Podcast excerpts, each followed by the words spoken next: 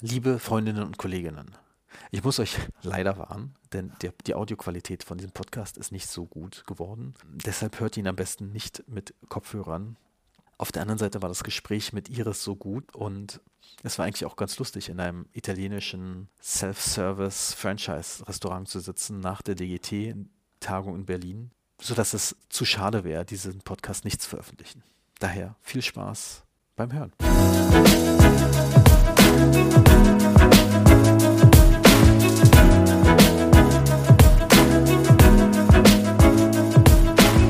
Herzlich willkommen zum heutigen Podcast. War gerade auf der DGT-Tagung in Berlin und sitze hier zusammen mit Iris. Hallo Iris. Hallo. Hi Iris, was war eigentlich dein Highlight auf der DGT-Tagung? Mein Highlight, ja, ich glaube, es war tatsächlich der Vortrag, wo es um Zahntransplantation ging, weil ich fand, dass das ein sehr, sehr spannendes Thema ist.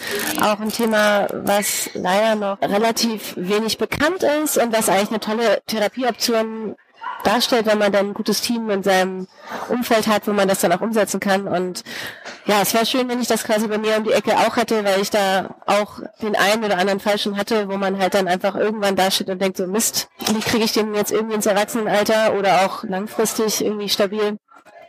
Und da finde ich, das ist eine tolle Therapieoption. Tatsächlich habe ich ja den mal vor, was weiß, vier Jahren auf der ESE gesehen. Das war in Brüssel. Ein ähnlicher Vortrag. Ich glaube, die eine Patientin, die er gezeigt hat, die hat damals noch nicht Zahnmedizin studiert. Ja. nee, aber absoluter Knaller. Und gerade das mit der Dekoration ist eigentlich logisch bei diesen anklusierten Zähnen, wo man eigentlich nicht weiß, was... Genau, und einfach auch so eine einfache Sache, ne, die du ja wirklich auch bei einem nicht unbedingt super kooperativen Kind vielleicht machen kannst, um dem einfach auch für spätere Zeiten da bessere Optionen bieten zu können und halt nicht irgendwie ganz aufwendigen Knochenaufbau und was weiß ich was alles, damit überhaupt wieder halbwegs was hinbekommst, was nach Zähnen aussieht.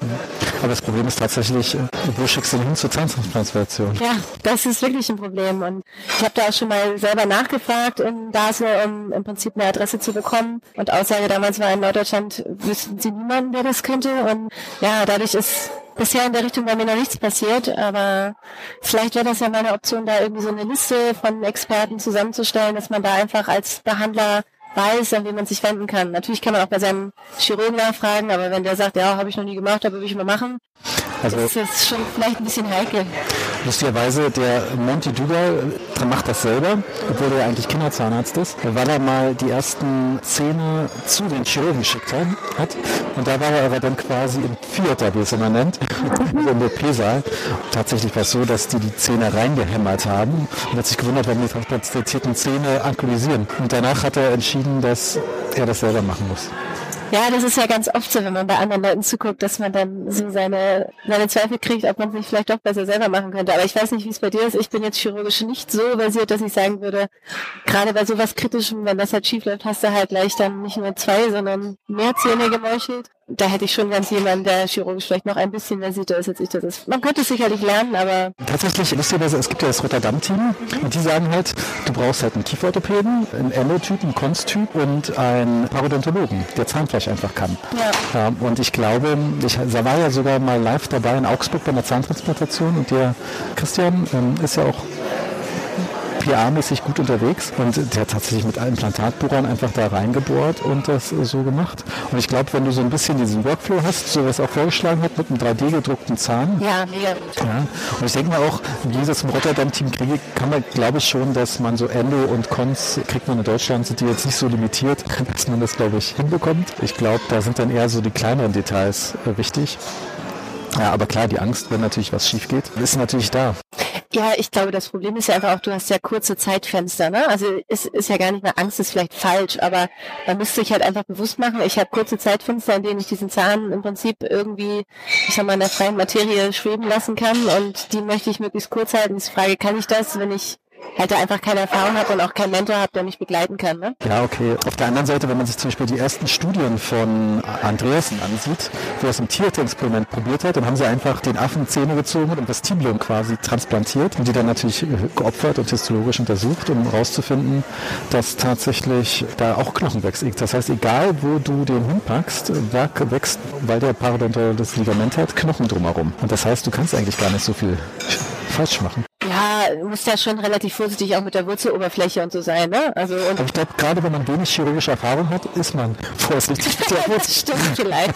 vielleicht ist das, ja. Ich habe einfach auch die einzige Transplantation, die ich mal bei mir in der Praxis gesehen habe, das war ein Achter, der in Sechserposition transplantiert wurde und die ist halt mächtig schief gegangen. Ne? Und das war halt so eine Situation, wo ich gedacht, na, hätte man den Achter vielleicht gelassen und das ganze Kiefer orthopädisch gelöst, hätte sie jetzt noch zwei Molaren. Aber das ist auch wirklich eine ganz singuläre Erfahrung und mehr kann ich zu dem Thema aus eigener Erfahrung auch noch gar nicht sagen. Aber ich würde auch mal sagen, ein Achter auf Sechser-Stelle ist natürlich auch äh, gleich viel komplizierter, würde ich ja, sagen. Ja. Erstmal ist die, die Position vom Achter ist ja oft, da musst du ja dann auch auf freilegen irgendwie, teilweise dich ein bisschen durch ein bisschen Knochen arbeiten. Der ist ja nicht so, dass er auf dem Präsentierteller ist. Dann die natürlich auch oft eine viel, viel dövere, kürzere Wurzel und ist dann noch mehr wurzelig, also ist dann nochmal komplizierter auch das Implantat, also Implantatbett das Lager zu präparieren. Das Lager, das Zahnlager zu vorzubereiten. Also ich stelle mir das wirklich auch tatsächlich technisch schwieriger vor. Aber ich glaube, ich meine, wenn es zum Beispiel in Norddeutschland keinen anderen gibt, dann, dann hat man ja auch nicht die Möglichkeit, das zu schicken. Man kann es natürlich nach Rotterdam schicken, äh, ja. was ja immerhin auf dem Seeweg erreichbar ist. Ja, vielleicht, vielleicht gibt es ja auch jemanden, der jetzt selber sagt, so, ey, ich habe das schon ein paar Mal gemacht und keine Ahnung, der sich dann meldet und sagen würde, hier, ich habe da die und die Fälle und ich zeige dir das mal, was ich schon gemacht habe, dann bin ich da ja auch offen zu sagen, okay, vielleicht hört es ja jemand, der sich mit dem Thema auseinandersetzt und im norddeutschen Raum unterwegs ist. Wirklich bei Iris. Genau, genau. Ich habe ich hab da einen sehr spannenden und schwierigen Fall.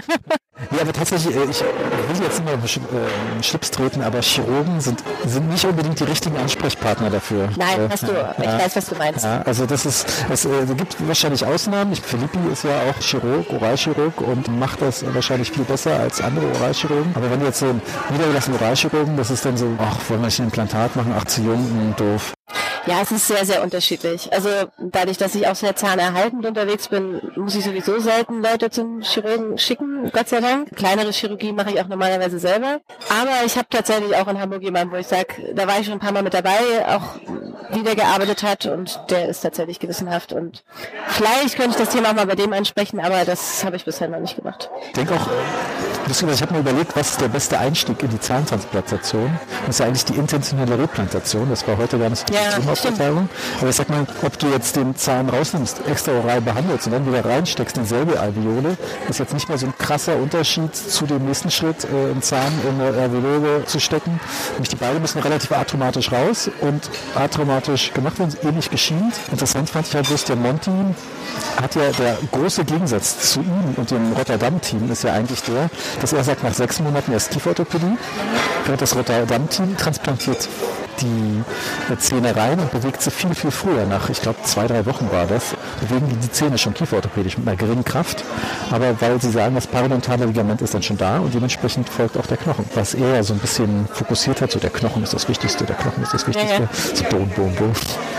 Ja. Letztendlich ist es ja immer so. Also zwei Zahnärzte, zwei Meinungen und es gibt viele Wege, die nach Rom führen. Letztendlich, wie gesagt, du bist da ja eigentlich auch schon ein bisschen aktiver gewesen, was dieses Thema zumindest Replantation betrifft, oder? Du hast das schon ein paar Mal gemacht? Ja, tatsächlich. Ich meine, das Ding ist ein paar Mal gemacht. Die Fälle sind ja jetzt auch nicht so, dass die reinfliegen. Jede Woche reinkommen, ja. Ich habe, glaube ich, sechs oder sieben Fälle gemacht. Ich habe dann später herausgefunden, dass es doch viel ist, weil ähm, wenn man sich jetzt zum Beispiel auch die kumulierten Zahlen von Basel und Würzburg ansieht, die haben die jetzt am Ende 70 Fälle ja, aber über auch einen Zeitraum so, so viele Jahren mal so und so viele Zahnärzte. Das heißt, natürlich gibt es da einen Oberarzt wie Ralf Krug, der dann sowas mit öfters macht oder Kaster selber, aber ist, und dann haben sie natürlich ein Team, die daran das vorbereiten und also dass jemand auch ein Ende macht vorher und dann oder danach macht, so teilen sie es auf, aber selbst die haben jetzt trotz Zahnunfallzentrum jetzt nicht so wahnsinnig die Fälle, dass sie sagen, oh, morgen wieder drei intentionelle Replantationen, cooler Tag. Eigentlich muss man ja sagen, zum Glück. Ne? Also es ist ja, es ist ja nicht die Situation, die man sich eigentlich wünscht. Das sind ja immer sehr komplexe Geschichten und sag mal, eigentlich ist es ja schöner, wenn man nicht auf solche ganz, also es ist cool, dass es solche Optionen gibt, aber ich muss sagen, ich bin nicht froh, ich bin schon froh, dass ich das nicht alltäglich in der Praxis habe, dass ich mich fragen muss, was mache ich jetzt damit. Tatsächlich gibt es ja auch, falls man DGT-Spezialist werden will, braucht man ja irgendwie einen Traumafall. Und teilweise dachte ich immer, ich kriege nie einen und dann irgendwann hatte ich mal einen, habe mich irgendwie auch gefreut darüber, aber die kommen dann von irgendwann von alleine dann hinterher. Dann kam noch einer, noch einer, noch einer. aber zum Glück nicht so krass ist, so dass man sagen muss, oh mein Gott, das war jetzt das Polytrauma, irgendwie alle Zähne in der Front Wurzelknall behandelt und Glück gehabt. Ja, also Kleinigkeiten, aber auch schon ein Fall, wo ich dachte so, oh, oh das ist, klingt schon fast anklusiert. Also warten wir, wenn wir jetzt dann irgendwie den Recall in drei Monaten sehen, den ich nicht mehr erlebt habe in der Praxis leider, aber einen ganz langen Text hinterlassen habe, dann müssen wir den echt koronieren. Und da müssen wir uns überlegen, wo wir den transportieren. Und ich hatte auch schon in Berlin Kontakt mit Chirurgen, die so ein bisschen transplantiert haben. Ja, aber das Problem ist natürlich auch, wenn ich dann wirklich mit denen geredet habe, wie viele habt ihr denn schon gemacht? Dann ist es auch so immer so die Stunde der Wahrheit. Ja, ja. Und dann ist es auch so, dass ich sagen würde, ich hatte es ja auch mal in Berlin in einer pathologischen Praxis und hatte mal so einen verlagerten Zahn, aber die, ja komm, wollen wir den nicht irgendwie probieren rauszuholen, wenn der da eh implantiert werden soll und dann den davor reinsetzen und alles. Hat der Chirurg auch nicht so richtig mich ranlassen wollen. Bei dem arttraumatischen Teil, da war das sehr traumatisch, wo ich dachte so, alter Falter, also das geht schief. Also das muss man ja. tatsächlich eher so machen, dass ein Chirurg vielleicht als Backup im anderen Zimmer ist. Aber man selber das irgendwie. In der Hintertür, dass man notfalls rufen kann, so. Ja, ja, aber klar, so eine gewisse chirurgische Erfahrung ist, glaube ich, wichtig. Ich glaube, für Leute, die Implantate setzen, ist es jetzt nicht so krass. Und wichtig ist halt, dass man einen dichten Schleimhautverschluss hat, dass natürlich das, der Zahn nicht so krass, wie soll ich sagen, eine krasse Tasche bekommt und dann es dadurch schief geht. Naja. Ja, aber wenn man sich zum Beispiel das Buch von den Japanern anschaut, der hatte mich auch mal auf den 100 Jahre Quintessenz-Tagung vor ein paar Jahren in Berlin, da war irgendwie so ein krasser Japaner, Mitsubi irgendwas, ich kann den Namen leider nicht aussprechen. Ja. Das sei dir verziehen. Ja, aber der hat krasse Zahntransplantationsfälle und ein Buch darüber, das habe ich mir sogar über Quintessenz USA bestellen können. Der schien zum Beispiel gar nicht, macht gar keine semi-rigide Schienung, wie wir es ja machen, sondern macht es einfach nur mit, dass er die fest näht und so fest näht mit Umschlingungsnähten, dass die in Position bleiben. Das ja, fand ich auch wieder spannend. Das stimmt, ja. Also wir sind ja irgendwie gewohnt durch Basel, Würzburg, dass wir dann mal eine TTS-Schiene da eher rauf machen. Das ist dann auch so ein Teil, dass das dann gar nicht nötig ist. Ja, das ist ja sowieso ganz spannend. Man lebt ja in so einem kleinen Mikrokosmos irgendwie und da merkt man ja schon, wenn man außerhalb Europas guckt, ah, es gibt auch noch andere Möglichkeiten oder allein wenn man außerhalb Deutschlands guckt, ah, es gibt noch andere Therapieansätze und das ist ja eigentlich auch das Spannende daran, dass das alles ein bisschen internationaler wird und man da auch nochmal Input bekommt von Dingen und gerade die Japaner sind sowieso sehr spannend eigentlich, so in dem, was sie machen und was sie auch sich trauen, ja. Den meinst du speziell, ja? Ich glaube, du weißt schon, über ich rede, auch da weiß ich den Namen nicht genau, aber der... der Yoshi Terauchi. Genau, der ja auch seine Wurzeln gerne mal wieder zusammenklebt, nachdem sie komplett gebrochen sind. Und war das der, den du auch meintest? Ähm, ähm, ich weiß nicht, also ich habe jetzt vom Yoshi keinen Fall präsent vom Auge, wo er das so gemacht hat. Er macht, ich finde, er macht andere krasse Sachen. Aber ich, es gibt noch so einen anderen, den Hiro, der bei Roots ist, der macht sowas gerne mit dem Superbond. Genau, das meinte ich. Also tatsächlich weiß ich, also ich bin ja auch Zahnarztkind und mein Vater hat mal so einen Fall gemacht und den er jetzt auch schon ein bisschen länger nachverfolgt. Das ist schon super spannend, was da irgendwie gerade in diesen hoffnungslosen Fällen, wo du einfach, ja, ich meine, da gibt's nicht viel, was schieflaufen kann, weil die andere Alternative ist, nur den Zahn rauszunehmen, was dann doch irgendwie auch geht an verrückten Dingen, die man nicht für möglich gehalten hätte. Schon ganz spannend. Nee, also der Hero, der hat ja auf der Wut Summit einen kleinen Vortrag dazu gehalten oder Fall, dass er durch eine, äh, von extraoral durch die Fistelraum hat er korrigiert und dann irgendwie den Zahn auch zweimal revidiert, äh, weil es anscheinend beim ersten Mal äh, noch nicht geklappt hat. Also es war schon ein krasser Fall und es hat dann irgendwie gebracht. Also ich glaube auch, dass dann die Japaner oder andersrum, dass er den Patienten hat, die dann auch sehr, ähm, sehr gesundheitsbewusst sind und keine, nichts anderes außer Zähne im Mund haben wollen. Und da sind ja die Deutschen, glaube ich, manchmal ein bisschen schmerzbefreiter, was, ja. wenn die Prognose wirklich schlecht ist, so nach heute 10% Prognose und jeder ziehen raus. Ja, das ist natürlich, ja, Zähne haben ja generell in den unterschiedlichen Kulturen ganz unterschiedliche Stellungen. Ich habe auch meine Formulatur in Brasilien gemacht und da hatte ich nicht viel Möglichkeiten, auch eine Endo zu machen und äh, ich hätte es machen können, aber dieses junge Mädchen mit 14 war wirklich der Meinung, nee, ziehen wir lieber raus. Ne? Und es war ein Oberkiefer Einser, weil das da in ihrer Situation, sie wollte nur schnell die Schmerzen weghaben, sie wollte nicht nochmal wiederkommen müssen. Da ist es, ich sag mal, normal in den ärmlichen Regionen, wenn dir auch mal ein Schneidezahn fehlt und also Dinge, die bei uns undenkbar sind, sind da völlig normal, weil das vielleicht einen etwas anderen Stellenwert hat. Ich ähm, hatte ein Abi-Treffen äh, dieses Jahr und da habe ich auch einen äh, getroffen, dem Zweier fehlte. Wo ich mir dachte, so, alter Falter, kann ich gar nicht mehr weg. ich meine, dass da mal ein Finger fehlt und nicht ja. besorgt ist, ist beim 20-jährigen Abi-Treffen, glaube ich, okay, statistisch. Du weißt ja auch nicht, ob es ein Übergangszustand ist. Nee, tut mir leid, aber das, wenn man einem so begrüßt wird mit einem fehlenden Zweier, das ist nicht normal. Ja, da muss man schon ziemlich schmerzbefreit sein heutzutage. Und das, wobei mit den ganzen Masken jetzt durch Corona ist es dann doch auch manchmal einfacher, als es das vielleicht früher war. Wollen wir mal auf die Liste gucken, was denn noch so Highlights waren? Also ich meine, ein kleines Highlight ist ja für mich immer Vitalerhaltung. Ja, das ist dein Thema. Das ist ja da, da waren ja auch schöne Fälle, die du ja tatsächlich selber gemacht hast, die dann da auch in der Präsentation vorkamen. Hilft, wenn man ein Buch schreibt. Ja.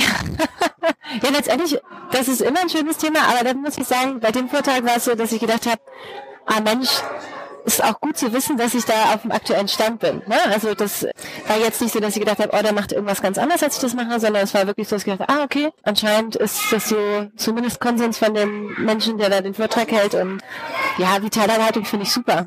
Also ich äh, weiß nicht, in der Uni wurde einem ja auch immer gesagt, so, oh Gott, du hast eine P und in Anführungsstrichen, du hast jemand ein Bein abgeschnitten und ich muss sagen, ich habe keinerlei Angst vor einer P. Also wenn da die Pulper offen liegt, da liegt ja die Pulper offen. Und es gibt so viele tolle, gute Möglichkeiten heutzutage, die Pulper vital zu erhalten, dass ich mir da gar keine Sorgen mache. Manchmal finde ich es fast schöner, wenn ich weiß, da ist die Pulper und die sieht gut aus und ich mache da mein MTA drüber und ja, das kann ich manchmal besser einschätzen als eine CP, wo ich nicht weiß, wie es da drunter aussieht. Nee, tatsächlich ist es auch so, da wurde ja auch über diese fünf Minuten Blutstillungszeit äh, ja. gesprochen. Da habe ich viel mit Till diskutiert und ich bin ja nicht seiner Meinung, dass die fünf Minuten irgendwie relevant sind. Weil, ich meine, wenn du Wissenschaftlicher, äh, Wissenschaftler bist, brauchst du natürlich, und eine Studie machst, brauchst du natürlich eine Zeit, wo du sagst, okay, ab hier höre ich auf, weil ja auch dann irgendwann, vielleicht wenn du eine Studie machst, dann irgendwann auch deine Prognose sinken könnte. Deshalb brauchst du irgendwie so eine Cut-Off-Zeit.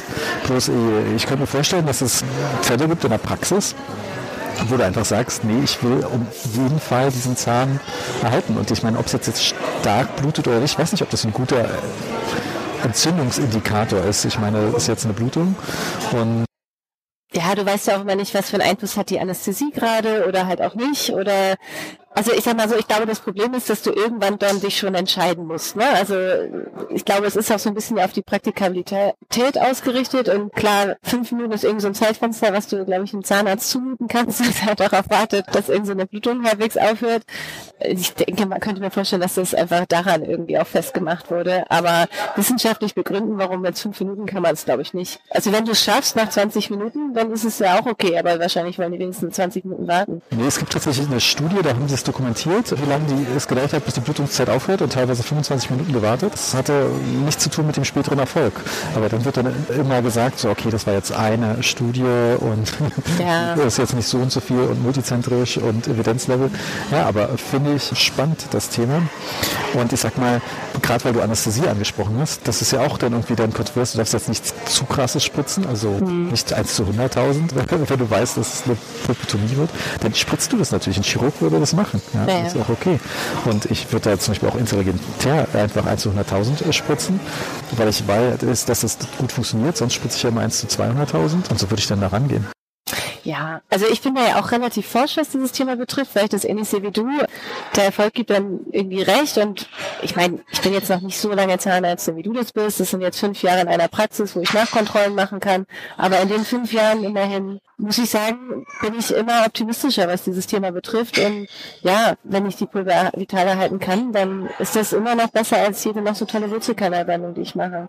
Und wenn es ein bisschen Zeit kostet, dann kostet es ein bisschen Zeit. Die Ende kostet mich auch viel Zeit. Ich sag mal, es ist okay, in einer Stunde Vortrag zu sagen, nach fünf Minuten, es zu stark blutet, hört auf. Wenn man einen ganzen Nachmittag darüber redet, kann man auch vielleicht mal philosophieren. ja, die Frage ist ja, kannst du vielleicht in der Zeit einfach was anderes machen? Also kannst du den Patienten vielleicht einfach sitzen lassen mit ein bisschen Hypo und sagen, okay, okay, ich guck mal in einer Viertelstunde wieder rein. Die Geschichte kennst du, ne? Ja. Habe ich mir schon erzählen lassen. Ja, ja, also.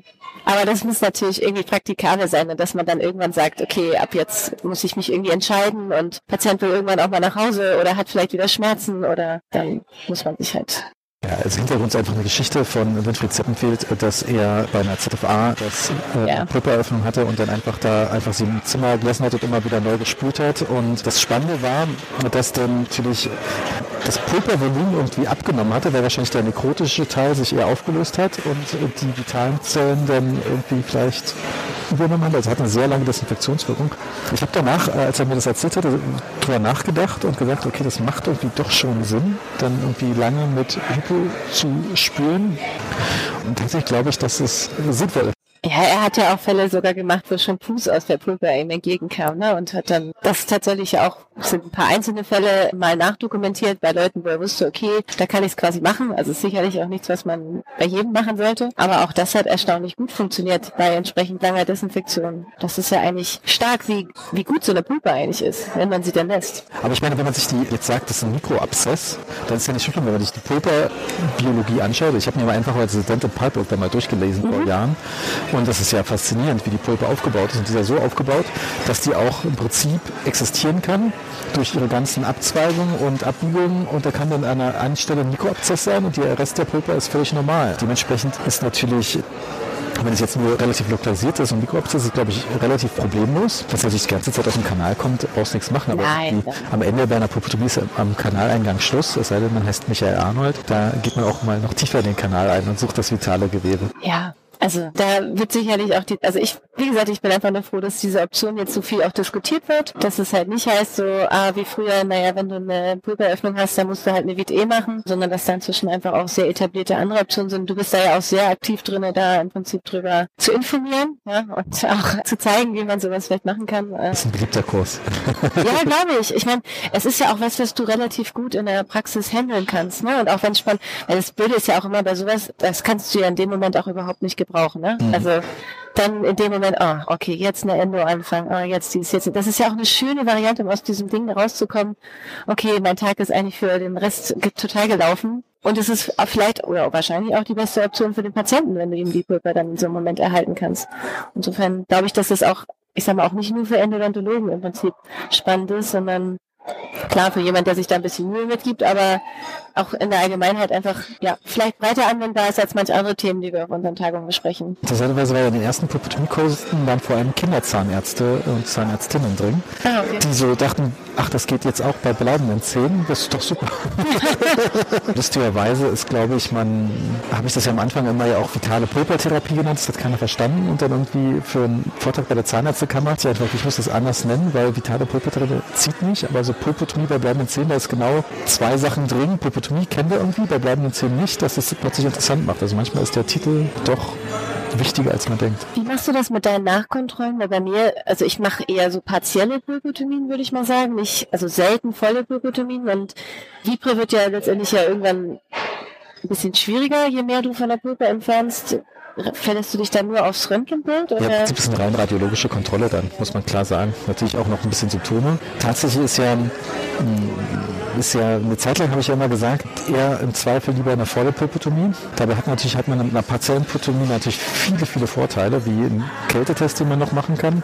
Aber tatsächlich gibt es dann auch immer wieder Situationen, wo ich sage, wäre es nicht besser gewesen, hätte ich hier eine volle Pulpotomie gleich gemacht. Die, weil ich habe das Gefühl, dass eine partielle Pulpotomie eher, wo du denkst, du bist eher so ein bisschen normalinvasiver und trägst ein bisschen ab, hast dann ein höheres klinisches Misserfolgsrisiko. Wenn du wirklich gleich eine volle machst, dann weißt du, du kannst eigentlich relativ relativ klar sagen, da ist jetzt Ruhe und du wirst jetzt auch den Patienten nicht haben, dass er sagt, das fühlt sich irgendwie komisch an, sondern der wird relativ happy sein, also so happy wie ein Patient sein kann.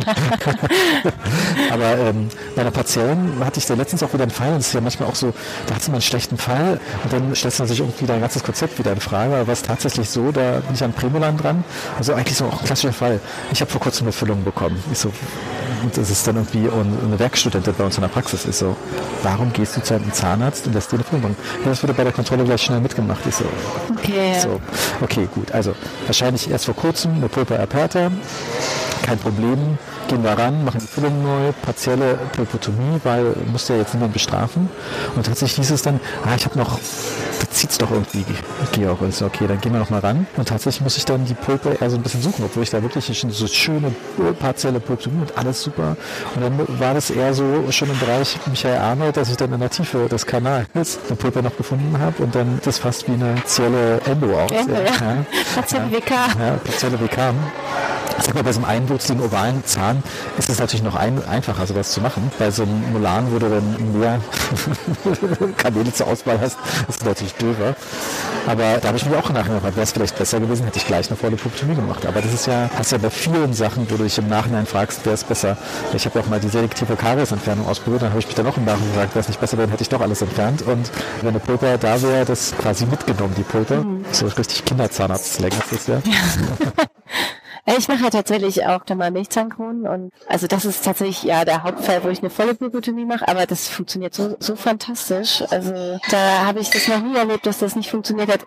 Klarer bei richtiger Indikation. Ich meine, wenn mich da totes Gewebe anguckt, dann ist da auch nichts mehr zu holen. Aber das ist schon echt auch da eine ganz, ganz tolle Variante, um Kinder mit ihren Milchzähnen durchzubringen, die sonst aufwendig KFO bräuchten oder na, die Compliance auch nicht mitbringen für andere Dinge. Das ist einfach auch schön. Obwohl natürlich jetzt gerade die Hall-Technik ganz groß. Äh, Ach ja, ja, ja. Weil die sagen natürlich, die, die da stehen, bessere Erfolgsraten als Pulp Stahl. Ähm, und gerade bei den incomplianten Kindern noch mal einfacher, weil du ja quasi noch weniger machen musst. Du musst ja wirklich bloß ein paar KFO-Ringe reinsetzen, obwohl ich das schon ziemlich ich habe keine äh, äh, große Erfahrung mit KFO-Regen. Ich habe tatsächlich erst vor kurzem Tipp erfahren, wie man das am besten macht. Ohne die Zange, also einfach Zahnseide da reinsetzen und das dann reinmachen. Und dann hat das endlich mal geklappt. Während vorher hat das nie geklappt. Deshalb ist natürlich spannend, wenn du sagen kannst, ey hier Kind, das ist eine große Karies, dann machen wir jetzt eine Ritterkrone oder weiß ich was drauf. Ja, und du musst bloß hier das Zack-Zack machen und dann machen wir nächstes Mal das drauf. Weil ich da immer nicht so ganz verstehe, warum das funktioniert. Weil, also ich habe ja auch mal so ein Endodontie-Curriculum gemacht und äh, damals sagte die Referentin zum Thema Kinderzahnheilkunde, dass es halt in der Kinderzahnheilkunde eigentlich keine CP so richtig gibt, hm. weil halt einfach die Bakterien viel, viel früher in der Pulpe ankommen und auch Schäden anrichten, auch wenn man das von außen eigentlich noch gar nicht sehen kann. Und das halt dann, dass dieser klassische Klassiker ist dann Abszess und Zahn muss dann raus und weshalb sie halt auch immer dann zügig im Prinzip die Pulpotomien gemacht hat. Und deshalb verstehe ich nicht so ganz, wie das funktionieren kann, wenn du halt dann tiefe Kais hast, die, meine Bakterien sind ja dann trotzdem noch da und die Pulper ist vielleicht schon irgendwie eigentlich am Verrecken oder hat zumindest mal ein Problem, dass das dann trotzdem funktioniert. Also da, das finde ich eigentlich, ja, also mit den, mit den Kindern, die ich auch im Notdienst immer sehe, nach tiefen Füllungen und Abszessen, tatsächlich erstaunlich. Aber ich meine, mit den tiefen Füllungen ist meistens keine Stahlkrone drauf, muss man dazu fairerweise ja, sagen. Stimmt. Ja, und ich glaube auch, dass viele Zahnärzte sich scheuen vor der Stahlkrone, denn die funktioniert wahnsinnig gut. Ja, total.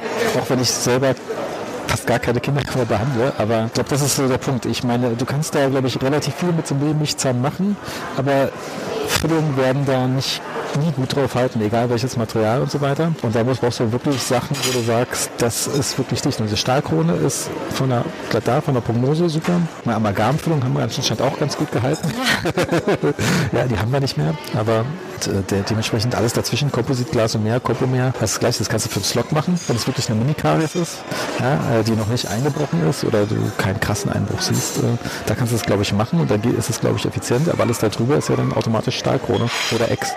Ja, also, also ich bin da auch inzwischen, ich mache sehr oft dann, also kläre ich die Eltern auf, ich guck's mir an, aber wahrscheinlich wird's eine Krone. Und das ist immer ganz gut, schon mal von vornherein zu sagen, wahrscheinlich können wir es nicht mehr mit einer Füllung machen. Und ja, da sind viele Zähne, die am sonst hochgehen, die kann man damit halt einfach echt gut in den Griff kriegen. Insofern, ja, jetzt sind wir voll abgeschweift.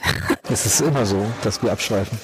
Das ist ja auch okay. Es gab ja auch noch einen Vortrag, den fand ich auch sehr spannend, wenn auch vielleicht noch recht zukunftslastig, wo es darum ging, was haben wir vielleicht noch für Möglichkeiten im Prinzip der Bereich der Desinfektion, was man neu machen könnte. Mit Nano. Ja, ja, das fand ich tatsächlich, also ist ja anscheinend noch nicht spruchreif alles, sondern alles irgendwie gerade noch in der Entwicklungsphase, wo es im Prinzip darum ging zu sagen, okay, was haben wir vielleicht noch für andere Desinfektionsmittel, die wir langfristig im Wurzelkanal benutzen können, um im Prinzip vielleicht auch noch weniger invasiv arbeiten zu können.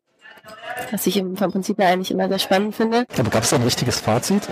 Nee, also was ich, ich habe immer darauf gewartet, dass er irgendwann sagt, so und so mache ich das. So, ne? Also so mache ich das und das ist ein Fall und aber ich glaube, so weit sind die eigentlich tatsächlich noch nicht, um wirklich schon so richtig sagen zu können, okay, das, das ist das ist unser Produkt und so macht, wendet man das an. Das war mehr so ein Ausblick in die Zukunft. Ich, ich, ich finde sowas spannend und ich fand eigentlich fast seinen Vortrag am Freitag irgendwie ein bisschen interessanter, aber das ist dann auch immer so, ja toll, die, die Möglichkeiten gibt es, das ist alles sehr theoretisch, aber so, da kannst du halt nicht so wirklich was mitnehmen. Genauso wie, ich habe auch mal was gehört, da gab es irgendwie so einen Post-Endo-Tag in Frankfurt am Main, da haben sie auch irgendwelche komischen Sphären-Sachen geredet. Das klang super spannend, aber das dann irgendwie in 20 Jahren nicht mehr auf dem Markt. Also das ist immer schwierig zu sagen. Es ist irgendwie interessant, aber Ja, das ist sicherlich noch alles in der Entwicklungsphase und es ist jetzt nichts, ich fand es einfach ganz spannend als so ein Blick in die Zukunft. Ne? Es war jetzt auch nichts, wo ich schon mal jemals was drüber gehört habe. Insofern einfach auch mal wirkliches Neuland. So ich sag mal, alle anderen Themen waren ja irgendwie das, wo man sagt, okay, da habe ich ein bisschen Hintergrundwissen und da gucke ich jetzt mal, was der Status quo ist. Und dann das war wirklich was, wo ich gedacht habe, oh, okay, da kann ich mir gerade gar nichts drunter vorstellen, was er mir da erzählen möchte. Mal gucken, was er sagt. Und das fand ich dann in dem Moment ja so als, ich sag mal, für was, was vielleicht in der Zukunft sich dann unter Beweis stellt und zeigt, dass es funktioniert, ganz interessant. Ja, bei seinem Freitagsvortrag fand ich interessant, dass es aus biomechanischer Sicht Sinn macht, quasi Komposit quasi so ein bisschen äh, zwei Millimeter der Knochenniveau einzubringen, dass dann weniger Belastung da drauf ist. Ist jetzt eigentlich auch nichts krass Neues. Aber, meine, aber das war. Und äh, jedenfalls war auch die Frage, die aus dem äh, Publikum gekommen ist, gleich nach was mit Glasfaser verstärkten Kompositen, die er nicht verstanden hat. Er hatte dann gleich von Fiberposts gesprochen. Ja, ja. war dann auch irgendwie sofort logisch. Funktionieren die besser oder nicht? Ähm, aber das, ich weiß nicht, er ist ja Kanadier, ich weiß in den USA ist das dieses Short Fiber Reinforced Flow erst vor kurzem auf den Markt gekommen. Vielleicht ist es in Kanada noch gar nicht verfügbar und dementsprechend wird es dann immer dazu keine Daten geben.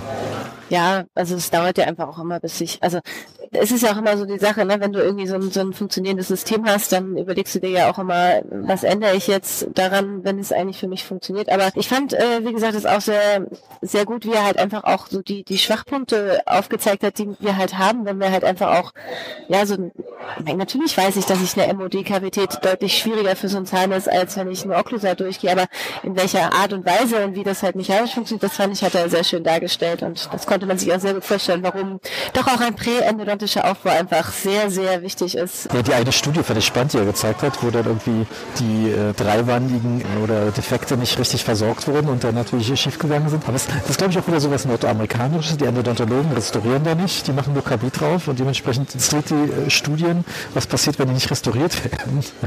ja, was dann in Deutschland ist das, glaube ich, äh, in der Hinsicht ein anderer Standard, muss man klar sagen. Also selbst der, der normale Zahnarzt macht draußen im Prinzip erst die Karies raus und dann fängt er mit der Endo an, kann man grob sagen ich fand es natürlich spannend, dass er auch dann so ein bisschen das aufgegriffen hat mit diesen ganzen Zugangssachen und dass eigentlich der Unterschied nicht groß da ist. Ja, das fand ich auch sehr gut. Äh, das ist ja dieser Ninja-Access, meinst du, ne? was man ja doch auch viel, ich sag mal, äh, aus anderen Regionen der Erde hört, dass, dass das da viel gemacht also, wird. Ja, dass wir dann quasi nur zwei Löcher haben für den mesialen und distalen Bereich. Genau. da gibt es auch noch den Coconut Access oder Bowling Ball Access. Ach, okay. Ja, aber es liegt ja daran, dass die Zähne sind dann so zerstört, dass die dann quasi was in die Kanäle rein reinmachen, dann Komposit drunter machen, dann die Gutterpercher wieder rausziehen oder die Röhren, die sie reingemacht und dadurch, dass es so Coconut-mäßig aussieht. Aber es ist natürlich dann alles dann nicht so Truss-mäßig, sondern es ist einfach sehr Szene, die sehr hoffnungslos war eigentlich. Ja, es ist immer so, das ist ja auch, ne, da gibt's ja auch sehr unterschiedliche Aspekte, welche Zähne nach Wurzelkanal behandelt werden sollten und nicht. Und da gibt's auch sicherlich in anderen Ländern andere, ich sag mal, Therapieansätze, als wir das hier vielleicht haben. Aber wie fandest du dann seine Metall-KFO-Bänder um die Zähne rum als? Das fand ich eigentlich ganz smart, muss ich sagen. Also, dass man sagt, so Stabilisierung als einfache Übergangslösung, damit mir der Zahn nicht auseinanderbricht, mache ich einen KFO-Band fand ich richtig gut, tatsächlich. Das hat mir tatsächlich ein Kumpel, der, ich glaube in Hongkong oder Singapur war, da hospitiert hat, der, der meinte, die Endabteilung, wir machen das bei allen unter Moran und haben keine Fractures mehr. Das glaube ich. Das ist letztendlich die simpelste Form der Krone, in Anführungsstrichen, des Fassrings, die du irgendwie machen kannst. Ne? Und als Übergangslösung ist doch eigentlich super. Ja. Muss man sich fast mal mit damit beschäftigen, wie man so eine Orthodontic Bänder, Bands zementiert eigentlich. Naja, da kommst du wieder mit deinen kleinen äh, Spacern, damit du erstmal die Lücke hast, damit du dieses Band rumlegen kannst. Da musst du am Anfang der Behandlung so ein Ding setzen, damit es zum Schluss. Ja, gleich deine Matrize mit einzementieren. Die Matrize brauchen wir ja nicht. ja. ja. das wird dann alles intern versiegelt, weil es, da kann man ja sogar dann wieder sagen, wir können wieder ein Glas und März mitarbeiten, weil das Orthodontic Band hält ja alles dann so zusammen, dass man das gar nicht braucht. Ja, könnte man. Man könnte sich ja auch überlegen, man es nicht wird. Nee, aber es ist zum Beispiel so ein Ding, dass auch ähm, interessant ist, dass er natürlich sagt, wir brauchen vielleicht eine Pre-Restorative Restoration. Alle denken dann an eine Teilkrone, die ein Loch in der Mitte hat. Und der meint so ein Stahlbad. Ja, ja, ja. Weil ich tatsächlich auch gerne mit Provisorien arbeite in solchen Situationen und dann halt das Provisorium im Prinzip dann fest zementiere und da halt dann damit im Prinzip auch einen Zusammenhalt habe, besser als ich ihn hätte, wenn ich den Zahn nur mit Composite aufbaue. Oder du machst ja, glaube ich, auch viel, dass du Höcker mitfasst oder so, ne? das mache ich auch, dass man einfach irgendwie so ein bisschen Sicherheit hat, dass man die Außenwände nicht im Laufe des Prozesses verliert. Ja klar, ich glaube, es gibt ein paar Zähne, bei, gerade bei MOD-Kavitäten, da musst du schon im Präendo das überkuppeln, weil das macht irgendwie sonst 0,0 Sinn. Ich meine, die Alternative wäre natürlich, so ein Band zu machen als tatsächlich pure Man-Lösung. Ja, Gott sei Dank erzählt er das ja, ja, genau. Ich meine, okay, wenn man sagt, wir haben hier einen Preendo, der analog so und so viel kostet, den brauchen wir hier, Alternative wäre das, wäre natürlich interessant, ob, das, ob man das überhaupt anbieten will. Muss ich mal drüber nachdenken. Das wird erst abgenommen bei der Kronpräparation. Ja, ja. du kannst fast noch was reingravieren. Genau, genau. Überlegen Sie sich das gut. Es ist ein halbes Jahr da. Ja, aber diese Provisorien oder Langzeitprovisorien in der Front macht das natürlich Sinn, wenn du da irgendwie eine hässliche Krone hast und dann natürlich dann gleich was laborgefertigtes erstmal temporär hast, das dann vielleicht auch so gleich eine Zugangskavität hat. Das habe ich ein, zwei Mal gesehen und fand das die Idee super. Habe selber noch nie so richtig umgesetzt. Aber ich meine, für manche Sachen ist es immer besser, wenn du ein Eigenlabor hast, wo du dann auch, sagen wir mal so, auch mal so einen Emacs-Block einfach so schreiben lassen kannst, ohne dass dann irgendwie das äh, Labor dann eine typische Emacs-Block-Rechnung hinterlässt. Postendo ist eigentlich auch ein Thema, das finde ich sehr spannend ähm, und das wird, kommt immer nie auf Tagungen so richtig anzusprechen. Lustigerweise gibt es da einen Vortrag bei der nächsten Frühjahrsakademie dazu. Ja, aber ich weiß schon, dass ich bei dem Termin in Köln nicht kann im März. Ah, okay. Ja, dem ist es schade nicht. Köln, da kenne ich jemanden in der Nähe, den ich dann immer besuche gleichzeitig. Ja, das ist immer schön, ne? dass man dann sowas verbinden kann. Das finde ich auch. Oder dass man auch, es war ja jetzt tatsächlich ja auch der erste Kongress für mich, also seit Corona. Bei dir, warst du voll zwischendurch schon mal wieder irgendwo? Ja, ich war sogar auf der Messe in Dubai zwischendurch. Oh. Ist, da gibt es ja irgendwie die arabische IDS. Das war schon irgendwie cool, aber auf der anderen Seite wurde ja extra in den Sommer verlegt, war überall Maskenpflicht, auch draußen bei den gefühlt 40 Grad. Äh, natürlich war alles klimatisiert. Die Messe war viermal kleiner als sonst. Ich war tatsächlich nach einem äh, halben Tag schon durch und dachte, oh mein Gott, was mache ich die nächsten drei Tage hier? Aber war interessant, aber ich bin nicht so ein großer Dubai-Fan. Mhm. Das heißt, ich gehe einmal zu Gap, kaufe was für die Kinder und, und das war es mein Shopping-Erlebnis. Und das ist ja auch nicht so, dass du dann auch so viele Sachen machen kannst. Also die, ich habe da Leute aus Dubai getroffen, die meinten tatsächlich, wir gehen nachts zum Strand, weil dann ist es nicht so warm und nicht so voll. Äh, tagsüber sitzen wir nur in der Klimaanlage oder in klimatisierten Orten. Ja? Und dann gehst du zu irgendwelchen Malls und am Ende kaufst du irgendwie wieder was ein, ja? was schlecht ist. Ja, ich muss das, also ich habe in solchen Orten noch nie Urlaub gemacht, also aus den Gründen, weil ich halt auch nicht so richtig wüsste, womit ich da meinen Tag finde. Aber klar, wenn du dann so einen, so einen Kongress als, als Anhaltspunkt erfährst, dann ist es auch nochmal was anderes. Ich sag mal, ich war mal auf einer Roots Summit in Dubai. Das war natürlich in der Hinsicht cool. Das war das erste Mal. Das war im Winter. Es waren irgendwie dann 24 Grad oder 25 Grad, sodass das natürlich, also im Dezember war das. Und das war ja auch meine erste richtige internationale Tagung so ein bisschen. Und es war natürlich in der Hinsicht cool, weil ein paar Leute aus der Facebook-Gruppe kannten. Ja und die dann auch mal live getroffen hat, der so ein bisschen Dealbreaker war. Damals gab es ja auch so eine Art Online-Endo-Kongress, der kostenlos war und du hast den Zugang äh, gekauft für wenig Geld. Das Krasse war, dass viele der Referenten, die dort den Vortrag gehalten haben, haben fast eins zu eins den gleichen Vortrag nochmal gehalten. ja, weil das ist so wenn du so ein krasser internationaler Referent hast, hast du halt so einen geleckten Vortrag, den hältst du aber dann überall. Naja, klar, es ist ja sehr viel Arbeit, die da drin steckt. Ja, und das war dann so ein bisschen so ein Wehmutstropfen, ein paar Sachen war so. Das ist ja, mit einem, ich schon. Ja, mit einem habe ich darüber gesprochen, es, es war echt ein guter Vortrag, aber ich kann es, ah, ich habe extra noch ein paar Sachen geändert. Ja, aber ich muss sagen, ich fand es jetzt schön, dass man sich mal wieder persönlich getroffen hat und dass man sich mal wieder persönlich austauschen konnte. Das ist schon etwas, was auch, ja, toll, dass es Online-Fortbildung gab in der Zwischenzeit, aber was das nicht so richtig ersetzen konnte, dass man halt auch so mal sich einfach mal persönlich auch austauscht, auch mal über einen Fall spricht oder so. Das war, fand ich jetzt doch irgendwie auch mal wieder schön. Fälle gesprochen? Ja, über einen habe ich gesprochen. Also äh, ja, auch so einen ganz, ganz bescheidenen Traumafall zwei mittlere Einser fast komplett wegresorbiert, die ich ja Wurzelkanal behandelt habe, mit das, was halt noch davon übrig war und die jetzt irgendwie halt auch da stehen, wo sie stehen und da tut sich im Moment in den letzten anderthalb Jahren nichts. Aber daneben ankylosierten Zweier, mit dem ich nicht wusste, was ich richtig damit sinnvoll anfangen kann und ja, da habe ich jetzt halt ein bisschen was mitgenommen. Und genau wegen dieses Falls hatte ich halt auch schon mal Kontakt nach Basel aufgenommen, aber halt bisher noch nicht so richtig richtig irgendwie mich weitergekommen. Insofern habe ich jetzt nochmal wieder da ein bisschen Input in dem Bereich und mich da. Ein paar Leute aus Basel waren ja da, habe ich gesehen. Nicht nur Doktoranden, die Dissertationspreise gewonnen haben, sondern auch Leute, die tatsächlich auch an Büchern mitgeschrieben haben. Ja, also ich meine, wenn du da so ein Zentrum halt in der Nähe hast, dann ist das halt super. Ne? Also ich meine, wenn ich jetzt, ich habe in Freiburg studiert, wenn ich noch in Freiburg wäre, dann wäre es überhaupt gar keine Frage, was ich machen würde. Ich würde mir den schnappen, würde nach Basel fahren und würde sagen, okay, lass uns das Problem hier mal bitte angehen und was ist euer Vorschlag? Aber ja, auch diese Transplantationsgeschichten wäre sicherlich ein Fall dafür. Wurde mir da auch angeraten und dann halt die Frage, ja, und wo mache ich das? Ja, bei uns. ja, okay.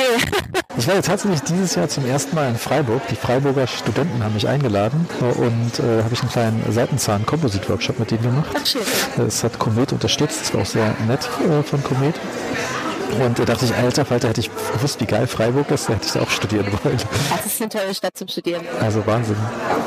Wie auch überraschend alternativ tatsächlich, fand ich. Zum Beispiel auch, dann auch die Studenten haben dann irgendwie auch das Catering selber gemacht und ich habe dann so ein bisschen einklingen lassen, dass ja manchmal schwierig ist, am besten ohne Fleisch. Nee, kein Problem, die Hälfte sind eh Veganer. und das ist schon eine Ansage. Und dann so, ich dachte, hier gibt es doch so viele Dönerläden. Nee, aber kauft doch keiner Dönerfleisch. Wir kaufen immer die Falafel. Ja, ich bin auch so ein bisschen allergiegeplagt und muss sagen, es war ein Segen, in Freiburg zu studieren, weil da gab es ja in jeder Ecke irgendwie einen äh, Bioladen, der irgendwie alles hatte und das ist da schon, da waren die sehr früh sehr weit. Also das, was man jetzt, ich wohne inzwischen in Hamburg, Hamburg hat, das hatte man da einfach schon irgendwie vor ja, fast 15 Jahren inzwischen, als ich da anfing zu studieren. Zeit vergeht's leider nicht. Das, das war, das war schon echt schön. Also, also kann ich jedem empfehlen, da zu studieren. Also zumindest kann ich jetzt nicht sagen, wie im Moment die Dozenten da sind, da kenne ich jetzt links nicht mehr alle, aber so rein vom, vom Surrounding und so hat es mir damals sehr gut gefallen. Und auch, ich war viel auf Bundesfachschaftstagungen früher, habe mich viel auch mit anderen Studenten von anderen Unis ausgetauscht. Und klar, man hat immer seine Themen, die man nicht so gut findet. Aber man wird dann doch auch mal demütig, wenn man mal hört, was äh, ja, andere Leute für Probleme haben an ihren Unis. Aber man kann allgemein schon sagen, ich war auch immer früher auf den Bundesfachschaftstagungen. Ja, ja, natürlich. ja, und tatsächlich waren damals die Freiburger, die hatten die meisten Probleme mit Losverfahren. Ja. Dass für bestimmte Kurse das ausgelost wurde. Das ist ja rechtlich, sagen wir mal so, eigentlich nicht erlaubt. Ja, es war auch bei uns so. Es, äh, in meinem Semester war es auch so, dass wir sehr viele Kieferchirurgen hatten und Kieferchirurgen hatten immer in dem ersten klinischen Konstkurs quasi einen festen Platz. Das heißt, dann fielen schon mal viele Plätze weg und das dann halt ja gelost wurde und dann einige Leute Wartesemester deshalb hatten und weshalb ich mir auch bevor ich in die Klinik gegangen bin schon eine Doktorarbeit gesucht habe, weil ich gedacht, okay, wenn ich jemand bin, der da ausgelost wird, dann muss ich irgendwie einen Alternativplan haben und den kann ich mir nicht aussuchen am ersten Tag des Semesters, wo es dann heißt, so übrigens heute losen wir und danach kannst du gehen oder bleiben. Ist die Doktorarbeit schon fertig? Ja, die habe ich schon während des Studiums tatsächlich geschafft. Also ich hatte, ich hatte jemanden, der mir da ziemlich in den Hintern getreten hat und da bin ich auch immer noch sehr dankbar dafür. Es war sehr, sehr gut, das während des Studiums fertig zu machen und quasi dann gleich äh, mit doppelten Urkunden daraus zu gehen und zu sagen, okay, ich habe fertig. Das ist natürlich sehr geil und gut, dass man da jemand hat. Mm, zu meiner Zeit gab es gerade, als ich mich um Doktorarbeiten äh, interessiert habe, diese Gutenberg-Affäre. Und tatsächlich das ein Würzburger Institut, das Geschichte für der Medizin, war da ein bisschen im Fokus dann. ja, und tatsächlich habe ich ja auch mal dann irgendwann geguckt und gesehen, dass sogar ähm, ein Kommilitone von mir sei, keinen Doktortitel mehr hatte. Ach echt? Ja. ja, aber es war teilweise, die Geschichte der Medizin hatten irgendwie eine 40-seitige Doktorarbeit gab es da über Casanova und die Verhütung zu seiner Zeit. Also war super zu lesen. Aber es ist natürlich, wenn man sich denkt, okay, da äh, wird sogar nicht mal behaupten, dass die vielleicht gelöscht wurde oder abgeschrieben wurde. Aber es war natürlich irgendwie, wenn man sich jetzt Doktorarbeiter schreiben, Leute äh, krassere Bachelorarbeiten. Naja, das stimmt. Ja, aber medizinische Doktorarbeiten haben ja immer einen schlechten Ruf. Deshalb, das ist ja tatsächlich bei den Amerikanern wird ja äh, unterschieden zwischen PhD, also Philosophical Doctor oder MD, Medical Doctor. Ich habe Metaphysiker in der Familie, das, äh, ich werde da auch immer ein bisschen belächelt. Ja, ja, sie sollen ihre Klappe halten. Ja, genau, so ungefähr. Ich meine, die einen wollen das ja auch und auch, ähm, wenn die das wollen, dann sind die auch glücklich damit. Äh, bei uns ist es halt irgendwie was anderes. Ich meine, ich habe mich dann ab einem gewissen Punkt nicht mehr drum gekümmert. Ich hatte, war überlegen, ob ich über Burnout bei Zahnärzten schreibe. Es ist sicherlich ein hochaktuelles Thema, ja. Ja, das ist immer ein Dauerbrenner. Ja. Ja, aber tatsächlich war das so, so ein bisschen wackelig trotzdem als Thema. Das, du kannst ja da alles schreiben und dann mit Gutenberg war es so, oh nee, dann machen wir es lieber nicht, bevor da irgendjemand sagt, das ist nicht gut genug und weiß ich was alles. Die auch, da wäre auch die Zeit verschenkt werden. Ja, und mittlerweile habe ich auch gar keine Lust mehr auf eine Doktorarbeit. Deshalb, das meine ich halt. Ich, es war gut, dass ich es damals gemacht habe, weil ich habe es halt bei meinen Kommilitonen damals mitbekommen und also das hat sich dann A, sehr, sehr gezogen bei denen. Irgendwann musst du auch mal anfangen zu arbeiten und dann hast du noch weniger Zeit dafür und auch noch weniger Motivation, weil es halt einfach auch, also Assistenzzeit ist toll, aber auch sehr anstrengend, finde ich. Da war ich einfach froh, dass ich das Thema schon vom Tisch hatte. Und ich muss auch sagen, ich fand es auch gut, als ich angefangen habe zu arbeiten, diesen Titel zu haben, weil ich meine, ich bin jetzt auch eine Frau und als junge Frau hat man es vielleicht manchmal auch nicht so einfach, sich einen Bart wachsen zu lassen und eine Brille aufzusetzen und dann zehn Jahre älter auszusehen. Und dass ich schon oft gefragt wurde, wie alt ich denn sei und überhaupt. Und da war es schon ganz gut, dass auf meinem Namensschild irgendwie zwei Buchstaben mehr standen als bei den ZFAs, wo man dann sonst vielleicht ein bisschen untergegangen wäre. Ja, tatsächlich, also in Würzburg war es ja so, dass wenn du im zehnten Semester warst, hast du in deiner Behandlungseinheit, also wir haben es Boxen genannt, mhm. zwei Siebsemester gehabt und die haben dann im Team gearbeitet, die zehn Semester mit den sieben Semestern. Und da war der Deal quasi, dass äh, die zehn Semester dafür sorgen, dass die sieben Semester alles schaffen und hinbekommen und dafür die sieben Semester im Examen assistieren. Mhm. Da war auch dann äh, teilweise ähm, meine beiden, zu denen ich auch immer noch ab und zu Kontakt habe, meinten auch so, ja, hm, ja was ist äh, mit Kompetenz und so? so habt ihr eine Lupenbrille? Nee, ihr braucht unbedingt eine Lupenbrille, die, die rumhängt, dass ich gleich viel kompetenter aus. das stimmt. Aber ich wurde tatsächlich auch in meiner Assistenzzeit gefragt, so, sind Sie überhaupt Zahnarzt? Wie lange machen Sie das schon? Haben Sie das schon mal gemacht? Nee, das zum Glück nicht, weil ich doch irgendwie dann jenseits jetzt ab 20 wurde ich dann plötzlich immer für 30 geschätzt. Okay. Das war aber manchmal ein bisschen nervig. Im Studium super praktisch. Nee, tatsächlich wurde ich in der Assistenzzeit mal gefragt, so, sind Sie überhaupt Zahnarzt? Und ich so, ich habe eine Lupenbrille und sind Sie überhaupt der Patient? Habe ich einen Ausweis gesehen? ah, das ist natürlich gut, wenn man darauf dann souverän antworten kann. Ja, aber ich war trotzdem da irgendwie geschockt. Ich meine, ich hatte es tatsächlich in der Uni, äh, da musste ich irgendwie im Schmerzdienst assistieren und dann wurde mir die Prothese gebracht, hier, Herr Doktor, und ich so, das ist Frau Doktor. ja, ja, ja, und das ist natürlich dann der Klassiker oder was ich da manchmal auch höre, was so Leute denken, ach, ich wusste gar nicht, dass ich mal für ZFA studieren muss. nee, wir gehen beim Bader in die Lehre und dann. ja, aber das ist die allgemeinen Klischees. Ja. Aber interessanterweise, ich meine, in Berlin war ich es immer gewohnt, von Zahnärztinnen behandelt zu werden als Kind. Also jetzt waren jetzt nicht mal spezielle Kinderzahnärztinnen oder sowas. Und ich habe ja gehört, Beispiel in Duisburg was, äh, haben mir alle erzählt, dass immer Zahnärzte, also männliche Zahnärzte als äh, in der Praxis hatten. Und das kannte ich zum Beispiel gar nicht. Das, das war so, äh, ist nicht Kulturschock, ist das falsche Wort, aber war schon, da sieht man, okay, da gibt es doch krasse Unterschiede zwischen Berlin und Würzburg, auch in die Wahrnehmung. Und mir war auch nicht so klar, dass Zahnärzte so krass reiches Image haben. Echt? weißt du, das ist ja nicht so, dass du den an einer Klasse in der Schule oder sowas das eine Zahnarztkind hat, das irgendwie mit einem Porsche abgeholt wird, weißt du, das hast du halt nicht die Situation. Da ja, ganz bei uns zu Hause auch nicht. ja, ich meine, so ein kleiner Ort denkst du dir schon, oh, also wissen wir halt alle, was du auch machst. Ach, du bist die Tochter von so und so und äh, ja, und das hatten wir in dem Sinne in Berlin nicht. Er war Berlin eigentlich ja sehr fortschrittlich, wenn du so willst. In dem Fall schon, oder mein Bezirk Pankow. Ja. ja, aber hatte auch nicht, aber lag auch vielleicht daran, dass natürlich ja da viele Wände und sowas alles mit reinspielte, sodass dann auch gerade in den 90ern haben ja viele erst ihre Praxis gegründet äh, in Berlin. Stimmt. Ja, weil vorher gab es ja bloß Poliklinik und gar nicht die Option, sodass die dann auch nie irgendwie so eine Generation aufbauen können. Ich übernehme das von Dings oder das ist, die sind schon vorbereitet, die Sachen, oder da wurde schon ein gewisser Wohlstand aufgebaut. Ja, vielleicht auch einfach ein anderes Familienmodell, ne? Das kommt ja vielleicht auch noch dazu. Nee, war auch normal, dass man als Frau in Berlin arbeitet und ja, ja. Kindergartenplatz hat. Also alles so Themen, wo ich in Würzburg dachte, so Leute, jetzt ehrlich, man muss die ersten drei Jahre ja für sein Kind da sein. Das das habe ich noch nie gehört. Ja, da bin ich tatsächlich ganz anders groß geworden, dadurch, dass meine Eltern beide selbstständig sind. Ja, kenne ich das ganz anders, aber ich weiß, dass meine Mutter es da auch sehr schwer teilweise mit hatte und dass äh, das nicht unbedingt einfach war, als Frau halt auch zu arbeiten und nicht nur Kinder zu haben. und es ist auch heute immer noch öfter mein Thema. Also ich wurde zum Beispiel in der Uni, als ich da war, wurde uns auch vor versammelter Mannschaft, als wir alle da saßen, und sagt, naja, weibliche Zahnärzte davon halten wir, oder halte ich nichts, das war eine bestimmte Person, die es gesagt hat, die sind ja eh nur hier, um ihren Mann zu finden. So, also das finde ich schon auch Als ich meinen Vorklinikkoffer gekauft habe, wurde mir tatsächlich gesagt, so nach dem Motto, wer bis zum Physikum nicht verheiratet ist, muss selber Examen machen. genau. Und jetzt kommt die absolut lustigste Geschichte.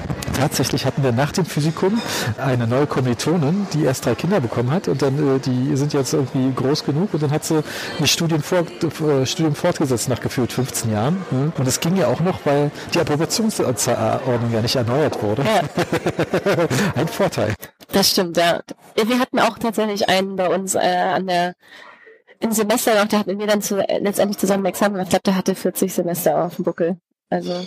Aber cool, dass du es gemacht hat, geschafft hat dabei. Ja, also letztendlich, wie gesagt, also auch krasses Durchhaltevermögen. letztendlich. Ja, ich frage mich auch manchmal, ist, man, äh, manchmal hat, ist man ja als Student irgendwie doch anders als später als Zahnarzt. Ja? Und ob das eigentlich eine Rolle spielt für dich, also für den klinischen Erfolg als Zahnarzt, ob du jetzt länger oder weniger studiert hast. Ja, denn ich, ja, denn äh, wenn du dann arbeitest, dann spricht dich ja deine Assistenzzeit nochmal und dein zahnmedizinisches Umfeld. Das dann selbst wenn Leute, wo du sagst, auch von dem würde ich mich eigentlich nicht behandeln lassen wollen, glaube ich trotzdem gute Zahnärzte vielleicht sind.